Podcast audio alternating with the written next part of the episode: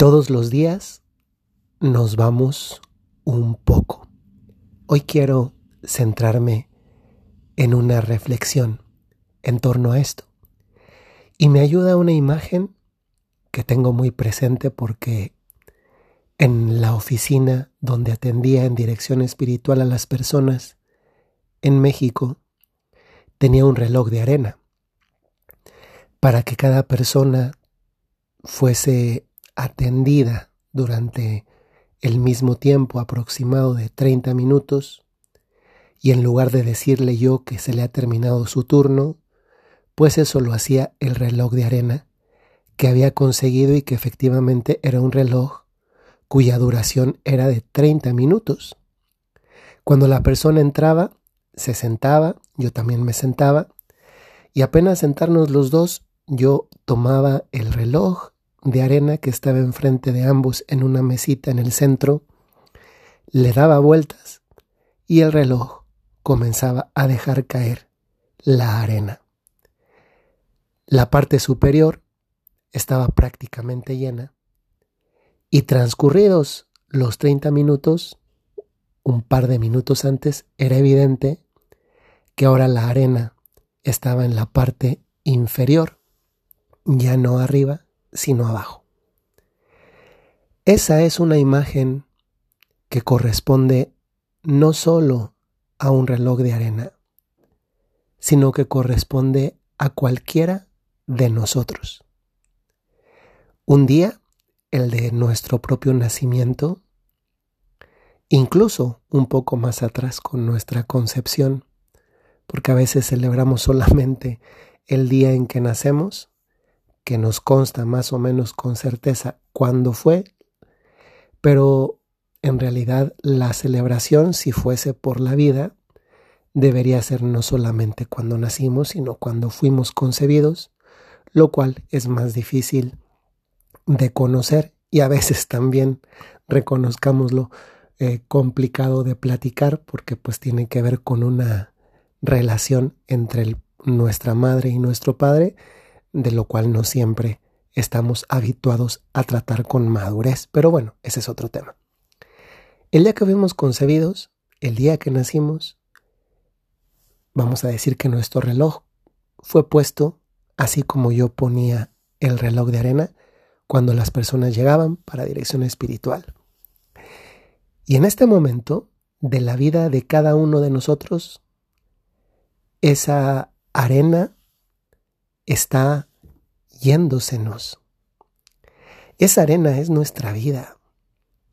La única diferencia es que en ese reloj del que yo hablé al inicio, sabemos que eran 30 minutos. En el caso de nosotros, nuestra vida que se nos va todos los días, es más, que se nos va cada segundo que pasa, la diferencia es que no sabemos de cuánto tiempo es nuestro propio reloj.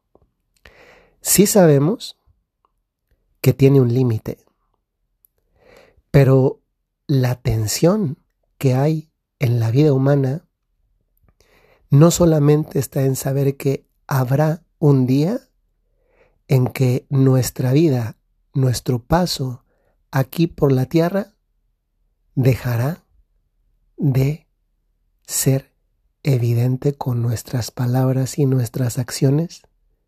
Porque habremos muerto. O en otras palabras, la muerte es una de esas seguridades en la propia existencia. La tensión entonces no solamente está en eso que ya sabemos, aunque tantas veces evitamos pensar, ya no por miedo, ya no tampoco por tabú, sino a veces porque nos evita plantearnos cómo estamos viviendo, pero dejando eso de lado en este momento, la tensión deriva del hecho de que no sabemos cómo y de que no sabemos cuándo. Y el cómo nos interpela. Nos interpela porque muchos de esos seres queridos a los que en un día como estos dos iniciales del mes de noviembre recordamos y tenemos más en el corazón todos los días nuestra vida se nos está yendo. Es bien impresionante ir a un cementerio en cualquiera de estos días. Siempre en realidad. En estos días tal vez porque el contraste entre las tumbas que no tienen flores y las que sí, pues es evidente. Las tumbas que se ven más descuidadas y abandonadas y las que no se ven tanto. Sin embargo, allí, en ese cementerio o en esos cementerios, hay algo en lo que se parecen todos. Y en lo que se parecen es que todos están muertos. Y no importa si tenían más dinero o menos dinero, si eran más jóvenes o más grandes, si eran, según los cánones estéticos del momento, más o menos bellos, si eran más o menos populares, si tenían un buen o un mal trabajo, o incluso si no tenían trabajo, si tenían muchos familiares o tenían pocos, si su matrimonio iba de maravilla o no lo iba. La realidad es que ahí todos están muertos. Yo estoy convencido de que la visita a un cementerio es una buena medicina contra la soberbia. Pero también estoy convencido de que la visita a un cementerio nos hace pensar precisamente en lo que dije, que cada día nos estamos yendo, aunque no sepamos cuándo es el día último, y aunque no sepamos cómo será ese momento. ¿Cuántas personas a lo largo de este año 2023 han sido diagnosticadas con una enfermedad mortal incurable que hace un año posiblemente no conocían? Hace poco en un vuelo, en, en un viaje transatlántico en el avión, Vi una película que me conmovió mucho de una pareja que se está separando y que durante la separación a uno de los dos le diagnostican cáncer. Y lo que ese momento de fragilidad suscita en el otro no es pues un desentendimiento y un abandono, dado que ya estaban separados, sino es una preocupación mayor porque en el fondo sí le amaba. ¿Cuántas personas hoy en el mundo están sufriendo algo? Pienso que hace un año en Gaza y también por cuanto dice relación a las personas que sufrieron los actos terroristas iniciales de Hamas en Israel, ¿cuántos de ellos hace un año o incluso sin ir mucho más atrás, hace un mes, no tenían visualizada la guerra en la que se iban a encontrar y la muerte con la que muchos de ellos se encontraron y se siguen encontrando cotidianamente. Pero incluso más allá de todo eso, posiblemente la gran mayoría de quien me escucha pues no está enfrentando una enfermedad y bendito sea Dios. De verdad, agradezcámosle a nuestro Señor que tantas veces nos protege mucho más de lo que nosotros merecemos e incluso de lo que de lo que le pedimos que nos cuide. Pero estoy seguro que muchos de nosotros recordamos a tantos de los que se nos han adelantado y amamos por cómo fueron durante su vida. Esos seres queridos que se nos han adelantado también se fueron yendo poco a poco. Se fueron yendo poco a poco.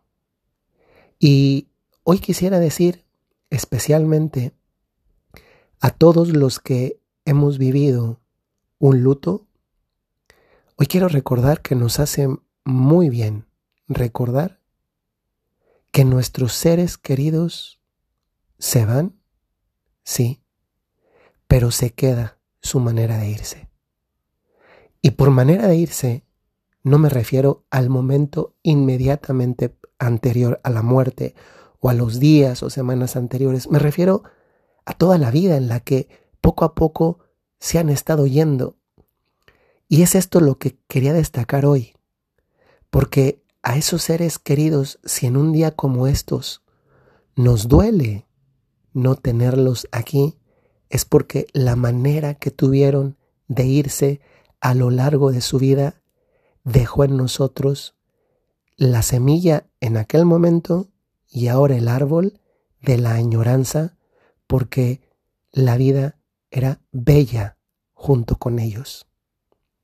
Y eso también nos hace plantearnos a nosotros qué estamos haciendo con nuestra vida o en otras palabras, cómo nos estamos yendo. ¿Creemos sinceramente? Se los pregunto en serio. ¿Creemos sinceramente que si hoy o mañana falleciésemos, que desde luego no se los deseo, pero la muerte, como he dicho desde el inicio, es algo que no es opcional, llegará?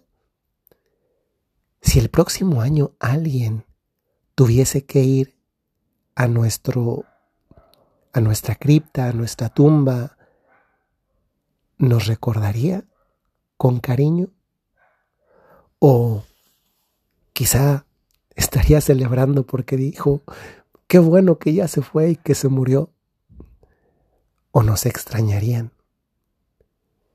Es bonito plantearse esto porque nos da la oportunidad de reorientar nuestra vida. Y en ese vivir cotidiano, que significa ese irse cotidianamente, tal vez cambiar lo que todavía hoy que tenemos vida está en nuestras manos cambiar. Lo que en otras palabras, retomando con las que comencé, significa y supone aprender a irnos adecuadamente, no con el afán de ser recordados bien, con nostalgia y cariño. Si se da, bendito sea Dios, sino porque quien se aprende a ir, no solamente más vive más libre el tiempo que está aquí en la tierra, sino que llega mejor preparado al encuentro con Dios. Soy el Padre Jorge Enrique Mújica de los Padres Legionarios de Cristo y aquí, desde la ciudad de Roma, les mando un saludo muy cordial y les recuerdo como lo hago muy frecuentemente. Si, si tienen un talento o tienen una cualidad, tienen una misión. Hasta luego.